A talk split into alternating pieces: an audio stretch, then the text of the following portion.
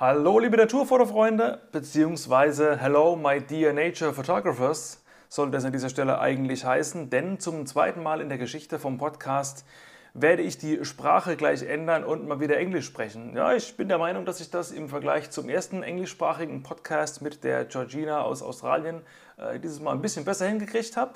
Ähm, könnt ihr gerne mal beurteilen und äh, mir vielleicht schreiben, ob es äh, besser oder schlechter war als beim ersten Mal.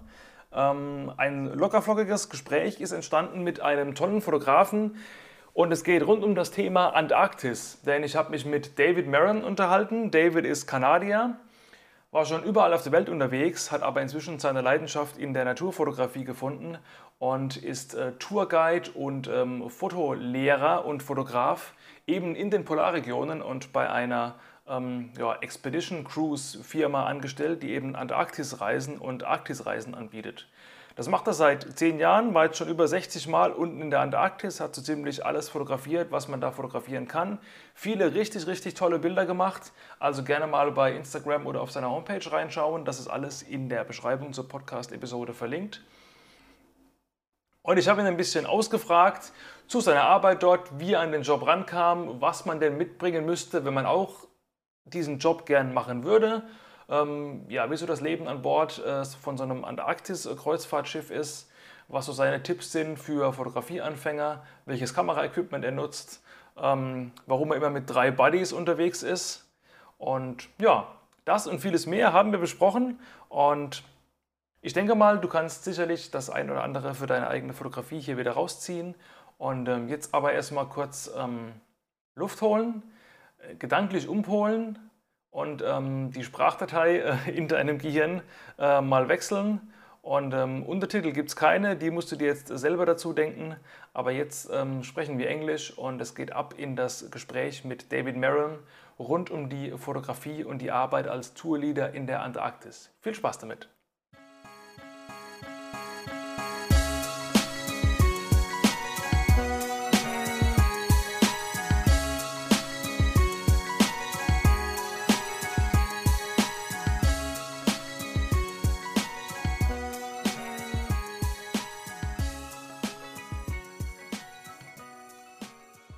Right. Hello, David. Welcome to my podcast. I'm really glad you took the time to uh, talk with me here, even though you're waiting because your wife is giving birth to your uh, second child any minute. So I hope uh, this will hmm. not be an interruption, but if it will be so, that's totally fine, of course.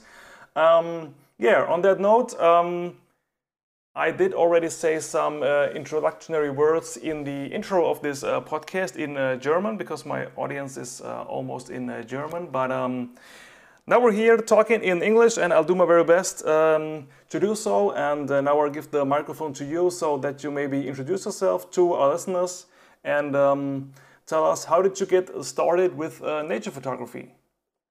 Yeah, thank you. Thanks for having me. Uh, sorry for my lack of German, and uh, thanks for doing it in English. Um, yeah, and it, and if there is a baby that comes during the podcast, it'll be more exciting. I got to think. So that's kind of cool too. um, well, I, I always had a camera with my dad growing up. You know, like uh, he had like a film. I think it was a Canon camera growing up. Uh, we used to go to Europe every year. We go to the Tour de France every year, and that was my big thing. Was like taking his camera and some was film, of course. I'm quite old, um, and uh, just taking a couple rolls for the whole trip and just shooting um, the Tour de France essentially, and that's where we would go most summers.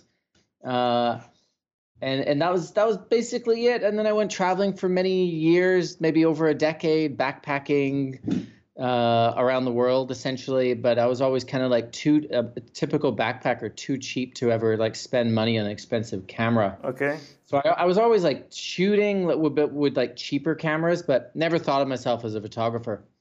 Uh, and then I, I just essentially maybe like 12 years ago just bought a a, a new like DSLR kind of when they first came out, or I guess they've been out, but like a digital one and just got a little more bit more interested in it and started playing around and started taking photos of like people as you do uh, nature of course and uh, it just kind of like snowballed from there and next thing you know i was a photographer it's kind of strange how it worked out yeah okay and um, you're not doing nature photography um, only. You're also doing like other sorts of photography. Like uh, I saw some uh, weddings, uh, if I'm correct, on your website, and some other stuff.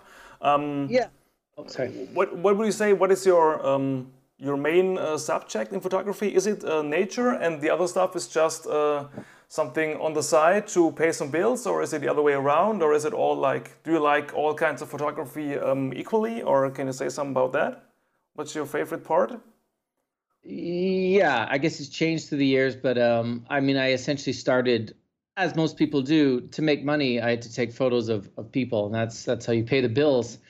But luckily, I was able to get jobs, which we'll talk about soon, uh, in, in, with nature, and uh, of course, that's what I, I, like shooting: wildlife, nature, wildlife in nature, essentially. Uh, and then when I'm back here at home in in Canada in Toronto uh, to pay the bills, of course, I got I got to take photos of uh, people, so like weddings and and like events, um, and stuff like that. But uh, yeah, if I have had to have a preference, of course, it would be uh, wildlife in in nature. Yeah, for sure. Yeah.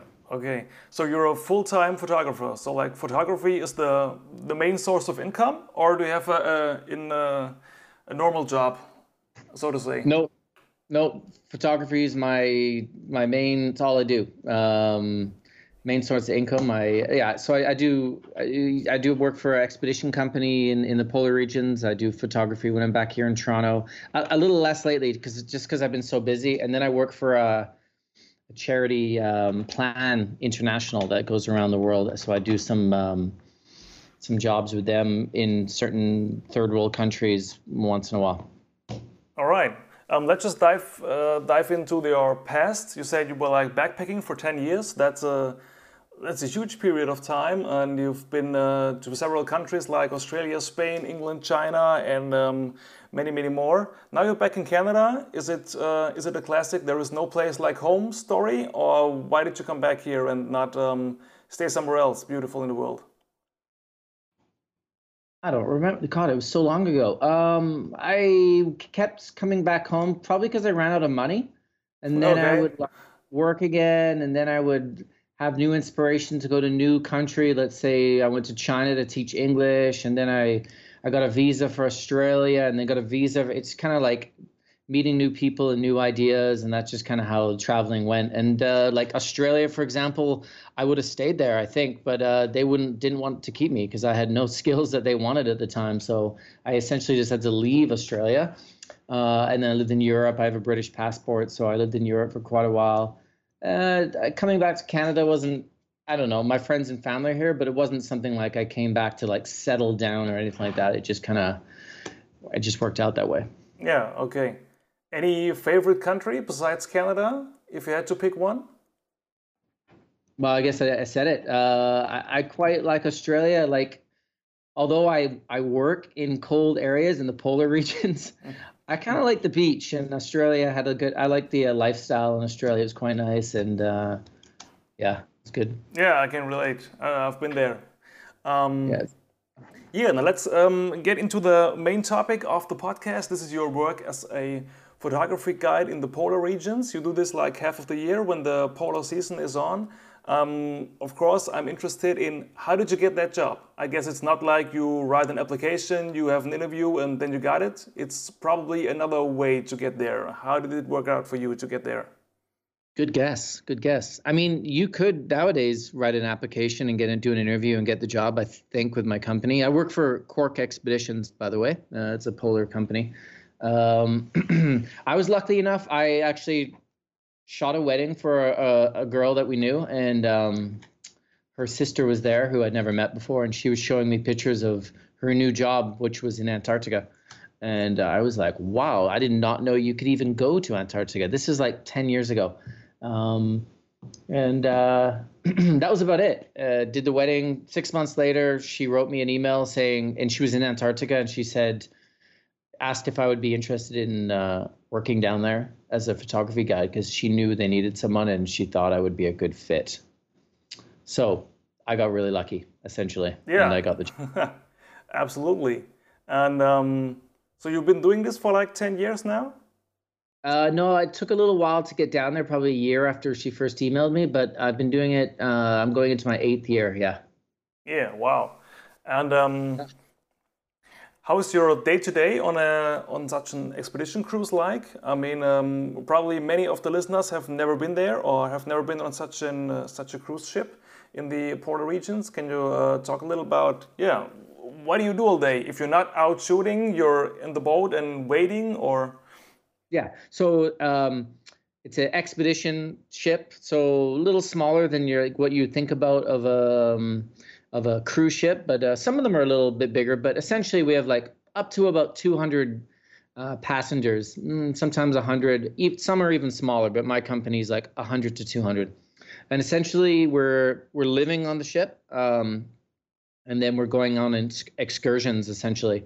Now, it, it, differs from Antarctica to the Arctic, but let's just stick to Antarctica. Yeah. We're essentially just going out in the morning, uh, either going for a short hike, visiting maybe some penguin colonies, or we'll go out zodiac cruising. So I drive boats around and uh, and explore and see what we can find. Uh, come back for lunch, and then we'll do the same thing in the afternoon, and then we'll talk about what we saw in the evening, and then we'll do the same thing the next day over and over again.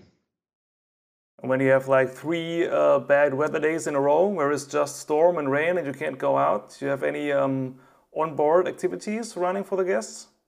Right, good question. Um, so, well, to, well, to get to Antarctica, first of all, it takes a couple days. So our trips are quite educational. Uh, uh, so we'll, my my expedition team that I work on, we have uh, a lot of different skills. I'm a photographer. We have historians, glaciologists uh, marine biologists, um, and many other subjects. And we'll do talks or lectures or whatever you want to call it on the way down there uh, on our subjects uh, so people can learn about the subjects prior to getting there. Uh, and then say, yeah, if there was like whatever weather days, we would also do more lectures and programming essentially just to keep people uh, busy. I'm just wondering if the there are so many different um, jobs on on board among the crew. Is there any job uh, you could think of um, that sometimes you think, okay, I don't want to be the photography guy today. I would rather be the I don't know, the chef, the doctor, whatever. uh, my job's pretty involved, that's for sure. Uh, sometimes would I like a different job? I wouldn't mind being uh, the ornithologist or that's a bird expert or the penguin yeah. expert essentially just because people if you're if you know everything about penguins people love penguins so you're essentially like have you're like the most famous person on board the same goes for marine biologists with whales we have a lot of whales so you're talking about whales. You're talking about something that people all love. So uh, you're very famous or kind of like popular on board if you know what i'm saying. Yeah yeah. The the guests on these cruises i guess not everyone is a photographer that comes along. I guess uh, there are many photographers but uh, not all of them. Can you say like uh, percentage wise like we got like 20% uh, photographers and 80% uh, so to say normal people or how's that? Yeah it it, it depends like uh, trip to trip but i would say a little less than you'd imagine most people are fairly amateur most have like new cameras. We don't have that many serious photographers, to be fair. Like maybe, oof, maybe like five to ten percent a trip, which is fine. Which is fine. It's not. It's it's probably better than having 200 serious photographers. It can get a little. Uh, I don't know. Not competitive. Maybe competitive or yeah. Everyone wants to get the great shot, so it's good if we have like a smaller group to focus on. Yeah, that's that's, that's better for, for you, so you can focus on less people and uh, uh, teach everyone individually. Uh, I was just thinking of, um, isn't there a conflict in, in your mind between like, on the one hand, um, you're like, I'm lucky I have guests that I can teach something when I'm out in the field. And on the other hand, I want to shoot myself, the penguins, all the time, and I don't want any guests interrupting me. So uh, is that a conflict or? No, not really, no. Uh, I mean, it, no, not not really. I, have done it long enough, and uh, uh, for the most part, I'm like, let's say, I'm I'm usually driving around like a little boat, essentially a Zodiac with like 10, 10 passengers on board, and I have my camera there, and I'm shooting just as much as maybe a little less because I have to drive, but I don't know. I, I guess I've I've been doing it long enough that I can. I'm skilled enough that I can take photos, uh, position the my boat into a, a way that all my passengers can get good photos, and so can I. And I can also talk and tell them things while I'm doing that as well. So I'm good at maybe multitasking now. years of practice. All right. So your your own photography doesn't come short. Not really. No. Nope. Maybe twenty percent I lose sometimes, but that's okay. I've been I get enough opportunities. I've done maybe uh, up to sixty trips down to Antarctica now, so I, I definitely I can take some time off. It's okay. Okay. So you never, you never, you never get tired. You never like, oh no, penguins again. I want to go somewhere else. Is it always exciting again? Uh, it, it is always exciting, actually. Believe it or not. Uh, maybe for a little while there, for some reason it wasn't after a few years. But then I got like refocused on certain things I was after, and maybe I, I started to make a book. Uh, so I was after certain elements uh, so I got a little bit more focused. And like for example, the last three trips I did in January were like the best, some of the best trips I've ever done. So I don't know. I just it's it keeps getting better. But that's Antarctica. It's an amazing place, and it doesn't get boring, in my opinion. yeah, I, I, certainly think so. And uh, these last trips, they were like the best you ever had. What what made them so special? uh, I I probably say that every year, but uh, we just had like really good light uh, at times and then good situations and that, that's key as like a wildlife or nature photographer is being in the right situations. Yeah, you to be super lucky and and obviously doing it many many times. I, i'm putting myself in the right situations but mm, for example like a perfect iceberg but with a certain penguin on top of it doing certain behavior or something like this uh, so and of course I, i've missed tons of the i see photos of my coworkers or other passengers uh, in certain situations every single trip that I miss that I've never seen before. So I con- I constantly want to be uh, finding these situations myself. So that's why I also keep wanting to go back down there. Yeah, I can relate totally. It's my my personal um, my biggest goal as a photographer to get down there uh, someday. So. Um, yeah, maybe I should start shooting weddings, uh, hoping that someone knows somebody. Um, yeah, there you go. yeah. All right. Um, yeah. Uh, let's talk about the the camera equipment. Um, real real quick. You are um, Canon, Nikon, Sony. What is your um, yeah? What is your gear you you got currently? I, with Canon, I've always had Canon. No particular reason. I think I bought a Canon ten years ago for whatever reason, I guess it's the most popular, and I probably yeah, yeah. Saw. It's, it's same here. It was the same way with me. I bought a Canon, had no idea what I was doing, and uh, now I'm stuck with it. Yeah, now I have all these lenses and stuff like that. I'm sure Sony or Nikon are better in certain ways, but I'm pretty happy with it. I've had big problems with like lenses breaking this year and and bodies breaking every single season. So, but I don't know uh, it'd just be such a hassle to switch and then not be happy with it. So it's okay. No yeah. big deal. Uh, yeah. What uh, what body and lenses uh, you got? I have 5D Mark IVs, a couple of them. Um, I have a 300 millimeter 2.8 that I just smashed in half. If we're in big seas and it fell off something. I had it resting on and broke my lens in half. Oh, jeez. Anyway, just got I just got a phone call that's fixed today by a little uh, these independent people here in Toronto that fix them. So hopefully that's good to go. I have 70 to 200, 2.8. I have 100 to 400. I have 35 millimeter. I have 50 millimeter, 16 to 35. Yeah, so I have a lot of lenses, but again, I'm I'm working on like little boats surrounded by salt water, and uh, I'm not the uh, most gentle with my gear, so I'm having big problems with all my gear getting broke. But that's the nature, I guess. That's how it goes. Yeah, what's the main reason? The main reason that the gear breaks is it the the cold? Is it the spray? Is it that you smash it on rocks? Or uh, what's the what's the biggest uh, danger? So to say. All of that, all of that. No, I, I pro- all of that with me, but uh, probably the spray, the salt water. It's always around in the air and stuff like that. That's why my bodies have failed. I've had I've lost three bodies in the last uh, two years. So um, yeah, it's water damage. I've taken it into Canon, and uh, they've said like there's water damage inside your camera. So, anyways, yeah. So salt water from that, and then um, yeah, I'm a little bit rough with it, banging it around and stuff like that. But mostly, I'd say salt water, water damage. Yeah. So, so that's the the main reason that you have several bodies that you have always have a backup if something goes wrong. Yeah, yeah. I usually have three bodies. I had two in January, and uh, one of my bodies had a error message 20 or something like that. It, uh, it said it was mechanical. So yeah, I was down to one body. I'd never been down to one body before. It was a little scary, but I got through it. Do you have some sort of uh, in insurance if something uh, breaks, like from the from Quark expeditions, or do you have to take care of that yourself? Uh, I have to take care. I have insurance myself, but it's not. It's just like theft insurance, basic insurance. So no, I don't really have any damage insurance. I probably should, eh? Sounds like it, doesn't it? Yeah, absolutely. yeah, I'll look into that.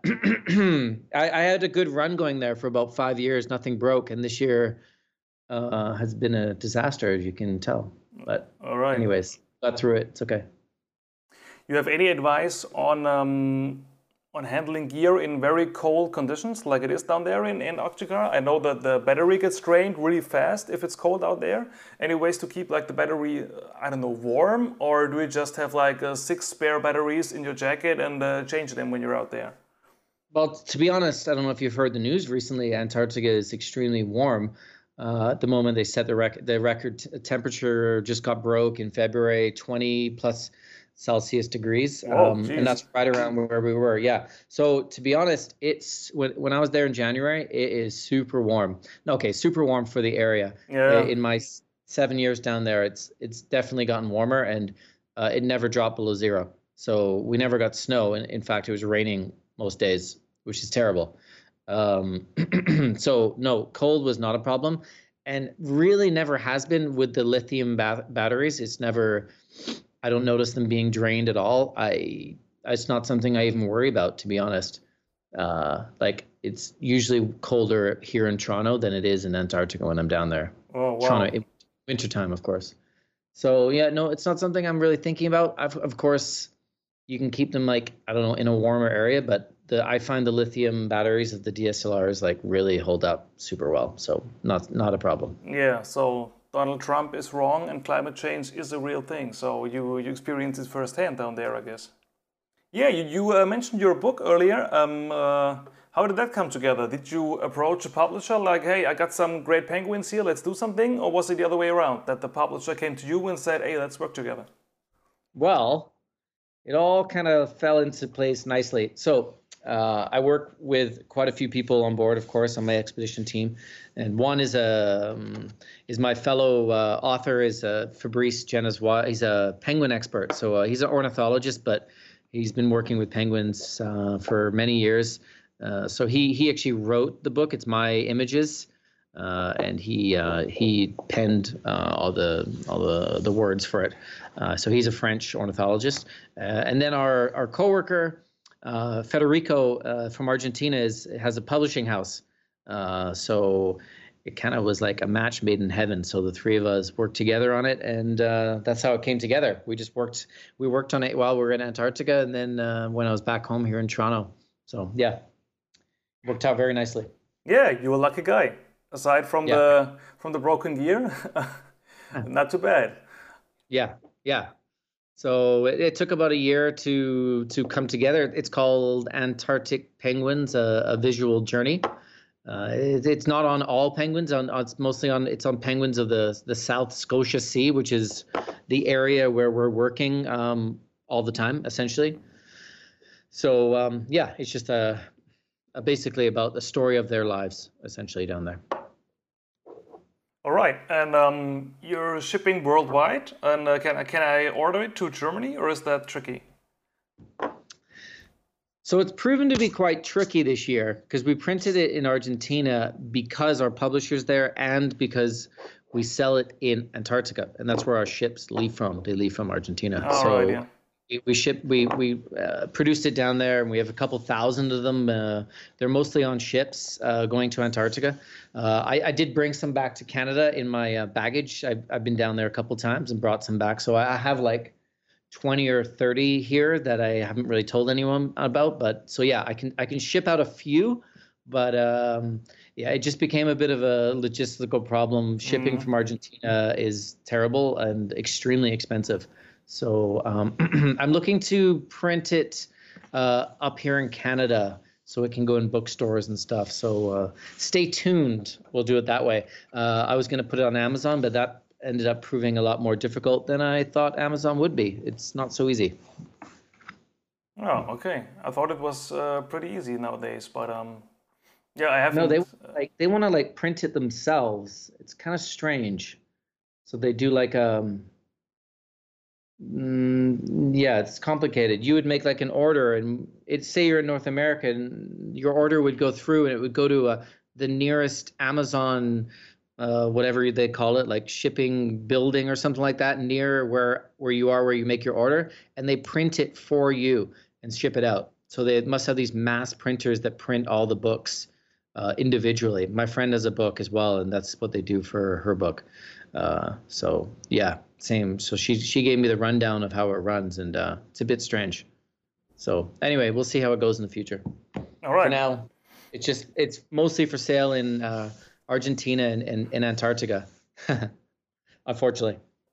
All right, then I probably have to wait. Uh, and to to me, it seems like that um, tourism down to Antarctica um, increases in uh, popularity. So uh, more and more people are going down there. More and more um, expedition um, companies offer these um, expeditions. Do you do you agree, or am I wrong? No, no, you're totally right. When I started seven years ago, I, I think uh, approximately twenty five thousand people visited Antarctica that year, and uh, I would guess this year probably closer to fifty thousand. So it's almost doubled wow. in like that short amount of time maybe like 40 to 50,000. So there is a you can see a huge change. Where where we leave from in uh, Ushuaia, the dock there has all the that's where the cruise ships come in or the expedition ships, and uh, it's just really busy now compared to what it was years ago. So um, yeah, and also companies are also building new ships now. My own company, we're building a ship this year that'll be ready next year. So, and that's just a specific expedition ship for the for Antarctica and the Arctic. so, and that's pretty common now with most of the big companies. They're building their own ships. So, yeah, it's super popular. Getting quite busy in Antarctica, believe it or not. Uh, yeah, yeah. I don't know if it's too busy yet. I'm not, you know, involved in the in making the rules down there, but I'd say it's getting close to uh, maybe a little getting a little bit too busy. Yeah. Yeah, on, on, the one hand, you could argue that um, if it gets busier, more and more people go down there. So that means that more and more people get an understanding of what's really going down there. So they are having better understanding of uh, we have to do something to protect the wildlife, to uh, do something against climate change. But on the other hand, if more and more people go down there, the wildlife gets uh, more and more disturbed. And this is the the negative uh, effect of all this, I guess. That's a that's a good point. Uh, yeah, as what you said first there, uh, more and more people being aware of, of, of, maybe the issues or being down there in February and seeing that it's 20 degrees Celsius. Uh, it's a good point that they maybe go home with the message that they've they've either seen or learned from the expedition sh- staff through like talks and whatnot about Antarctica and want to do something about it. Uh, maybe the thing that won't help is most people that do go down there are seemingly educated and already know about um, global warming mm and mm-hmm. whatnot. Yeah, okay, yeah, right. You know what I mean? Whereas the people that don't know about it or believe in it or whatever aren't the ones going down there or traveling, unfortunately. You, you know what I'm saying? Yeah, I know because um, uh, travel to Antarctica is pretty expensive and it's of course, this is like a little cliche talking, but um, normally it's the, the, the people who have uh, more money are more educated. So the like sure. the, the poor sure. guys who have don't have that much education, of course, they can afford to go down there. Yeah, yeah, yeah. I mean, it doesn't hurt though, and, and more people that can pass the message on. Hopefully, something gets done in the near future. Uh, yeah, it can it can't hurt, I guess. And for the wildlife being disturbed, yeah, it it definitely maybe I don't know if it is an issue, but could be an issue. Penguins are pretty relaxed about uh, human presence. I say I, I think I don't think they're too disturbed by us really at all. They just kind of get on with life. Um, but of course, you just don't want to even come close to disturbing them. So, uh, what they're doing is they're trying to uh, expand areas that we can visit and uh, find new locations to visit, uh, just to spread out the um, the people and uh, a little bit less disturbance, or, or as as much as little as is necessary. Yeah. Yeah, but I guess there are the regulations down there where you can go and how many ships can go there at uh, what time frame are still very strict, I guess. Uh, yeah. So you, you can you can't just like you can't just like charter a boat and say, oh well, let's cruise to Antarctica for the weekend. Uh, yeah, you can. Yeah, you can do that. You can do that. You don't have to uh, like yeah. register and yeah, uh, get permission, yeah, get permits would, and stuff. You would need it. You would need a permit, but you'd get it. I don't think it would be very difficult, to be fair. Okay. Yeah. Oh. Uh, and yeah, sure, there, there are regulations with with IATO, um, but uh, that's yeah, you're not allowed to. Let's say, for example, you can't stay at a, a penguin colony overnight. Okay, so there's a time when from what is it? Uh, let's say 9 p.m. till six in the morning, where no one's allowed to be on land in Antarctica. Um, but during the day, yeah, we could maybe visit a penguin colony and then we would leave. And then after lunch, and another ship would arrive and do the exact same thing. So it can be certain uh, locations can be quite quite busy. That's for sure. Yeah, but on on that note, it's good to know that the penguins are not really disturbed by humans because they are not aware of any predators on land, so they don't don't really care about the people. That's the. That's true. Yeah, yeah. I, having spent a lot of time with at penguin colonies and whatnot, I I don't think they're disturbed really at all. No, and uh, most well, I've only worked for my company. We do a good job of, uh, I guess, policing, you know, where we walk and watching distances and whatnot to not disturb them. Yeah. All right. So if if I'm like, I want that job too. I want to do exactly what David does. Any yeah. any advice on uh, how to get there? Like, uh, who should I know? Who should I call? How should I try to to, uh, to get into that? Uh? Oh, I get asked this quite often. Uh, it's a tough one. I don't know. Uh, there's a, definitely a lot of companies um, that are working down there right now, and I guess it's what what are they after? You know. Um, there if you're a photographer and an excellent photographer that that's great and all but uh, there's a couple other key elements to to working maybe like with my company for example or uh, with my team my expedition team uh, i got hired mostly because i can drive a boat and that's a big part of my job is driving these little zodiac boats around so uh, if that company that's going to hire you for example knows that you can drive drive a boat well that saves them weeks of training and maybe taking a risk of hiring you and then you can't maybe you're not a good boat driver ever even with training so uh, that would be a very key asset mm. maybe being uh, a public speaker you're going to be talking in front of 100 to 200 people at times is very important uh, that's that's another skill that you should have on top of being just a photographer um, and then there's other small skills as well that might help as well so yeah, yeah like, more like like what Go ahead. Sorry. Uh, yeah, um, you said some some other skills. Uh, sorry for interrupting. Like uh, like what? What uh, what helps ex except from uh, driving boats, being a photographer, and a public speaker? Um, maybe having guiding skills, um, in na nature guiding skills, uh, outdoor tourism.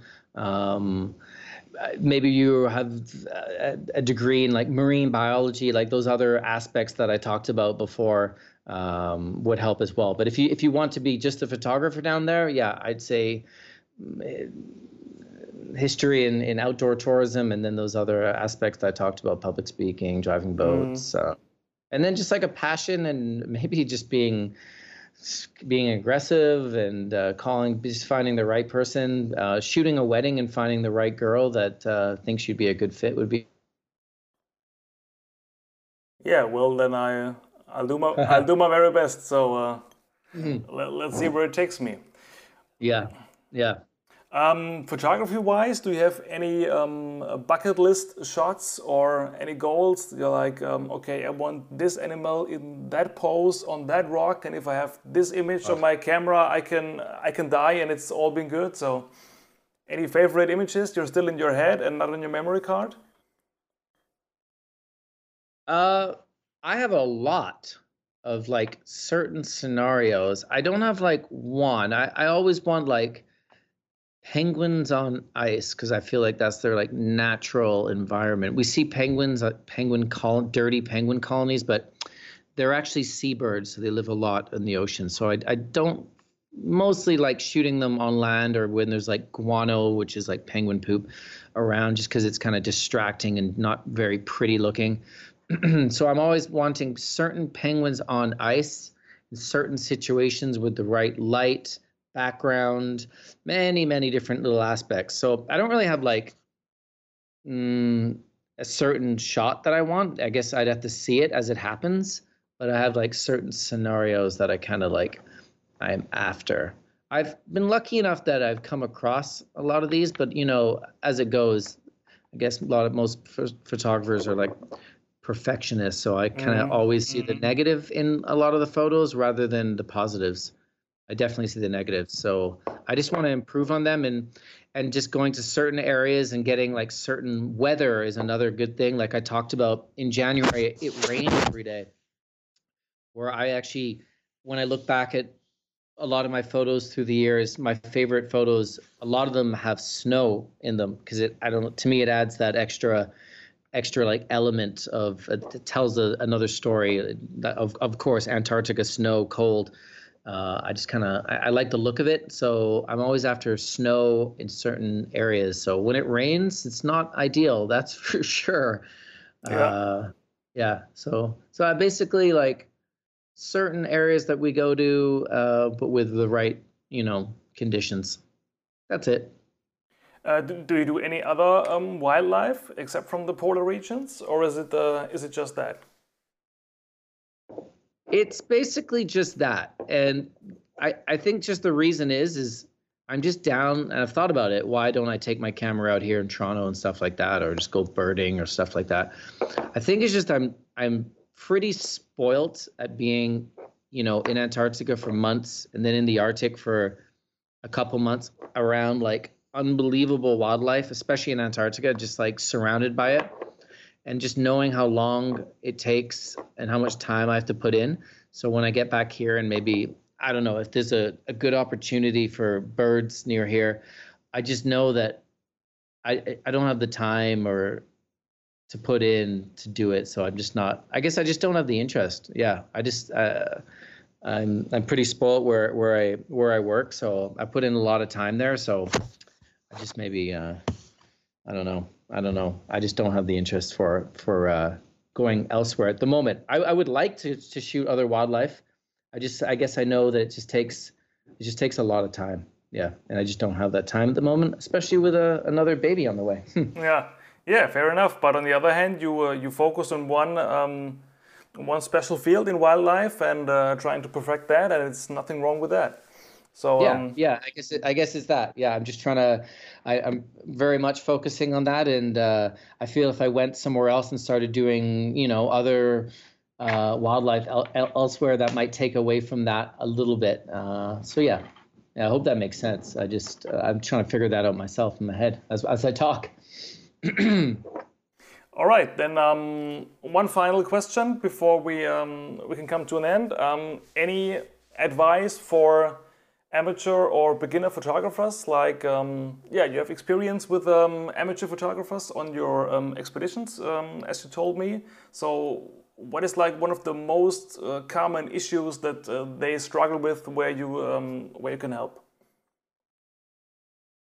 Common issue. Well i mean overall like for photography i just think like anything you just need to practice and get out there and shoot as much as possible and uh, and just get to know your camera better and get to know maybe like your style better uh, and just practice practice practice. That's uh, definitely what i've done through the years and being down in antarctica i've been like immersed in it uh, for months on end and i've seen myself get far better than what i was when i started uh, seven years ago just because i've been forced to take photos every day. Uh, so I feel like I, I kind of got forced into practicing every day. So that just made me uh, a better photographer. So I, I would definitely recommend uh, just shooting as much as possible. All right, I recommend that too. And um, yeah, yeah. So um, on that note, David, thanks so much for your time and uh, that a great and inspiring talk. I think uh, many of our listeners are gonna um, can uh, pick some nuggets out of it for their own photography. And um, if you want to share some uh, final remarks or advice or promote any of your websites or sure. products or whatever there is, um, feel free to do so. And um, after that, we can uh, wrap it up. Yeah. Um, well, they can find me on Instagram under my name, David Merron. Uh, and if, they, if they're going to Antarctica or the, or the, the Arctic, uh, feel free to write me if they have any questions or anything to do with anything going up or down there uh, I'll, I'll, get back to them. No worries. Um, yeah, and that's about it. Uh, yeah, and just get out there and keep shooting, and come say hi if you're down in Antarctica. All right, perfect final remarks, and um, I will put the the link to your Instagram and your website in the description of the podcast episode, so everyone can uh, just click it and um, watch your photos. And um, yeah, then um, I'll let you go back to your um, wife and uh, fingers crossed for a healthy um, baby that's coming up. And um, yes, yeah, all the best of luck and success in your future photography and uh, trips to wherever nature takes you. And uh, yeah, thanks for taking the time and um, bye bye. Same to you. Thanks so much for having me and thanks to everyone for listening. Das war's mit dieser Folge des Naturfotocast. Schön, dass du bis hierhin zugehört hast. Vielen Dank dafür und ich hoffe, du konntest einige Erkenntnisse und Informationen aus dieser Folge rausziehen, die du auf deine eigene Fotografie anwenden kannst. Wenn dir dieser Podcast gefällt, möchte ich dich zum Schluss noch um einen ganz kleinen Gefallen bitten. Und zwar, dass du bei iTunes oder anderen Podcast-Portalen, wo das möglich ist, den Podcast mit der höchstmöglichen Punktzahl bewertest und idealerweise vielleicht noch eine kleine Rezension dazu schreibst. Das hilft mir, dass der Podcast größere Bekanntheit erlangt, in den Charts höher rankt und dadurch noch weitere Fotografen, wie du einer bist, die Möglichkeit erhalten, diese ganzen Episoden hier zu hören und Inspiration für ihre eigene Fotografie zu tanken. Wenn du Interesse an weiteren Inhalten von mir hast, dann schau gerne mal auf meiner Homepage kellerfoto.de vorbei. Dort biete ich dir unter anderem meinen kostenlosen E-Mail-Newsletter, in dem ich in unregelmäßigen Abständen immer mal wieder Tipps, Tricks, Erfahrungen und Inspirationsquellen rund um das Thema Naturfotografie verschicke. Also kein Spam, sondern wertvolle Inhalte für dich, die es nur auf diesem Kanal gibt. Direkt als Eingangsgeschenk, wenn du dich registrierst, bekommst du mein 40 Seiten langes kostenloses E-Book Fliegende Vögel fotografieren. Wenn du also in diesem Bereich dich verbessern willst, kann ich dir nur empfehlen, da mal reinzuschauen. Selbst wenn du dieses Buch nicht brauchen solltest, einfach diese erste E-Mail löschen und warten, was da noch kommt. Wenn du deine Bilder mit der Software Adobe Lightroom Classic CC bearbeitest, biete ich dir auch einen kompletten Videokurs an, in dem ich dir zeige, wie du deinen Workflow signifikant verschlanken kannst, ganz viele Abkürzungen, die Lightroom selbst bietet, einfach umsetzen kannst und somit deine Bildschirmzeit um 80% schrumpfen kannst. Dann hast du viel mehr Zeit für das eigentliche Fotografieren oder sonstige kreative Arbeit und musst dich nicht mehr in Lightroom zu Tode verwalten und tausende Regler schieben. Das geht nämlich wesentlich einfacher kellerfoto.de, schau da einfach gerne mal rein. Und das war's an dieser Stelle mit mir nun wirklich. Bis zur nächsten Folge, wir hören uns. Bis dahin, dein Jochen.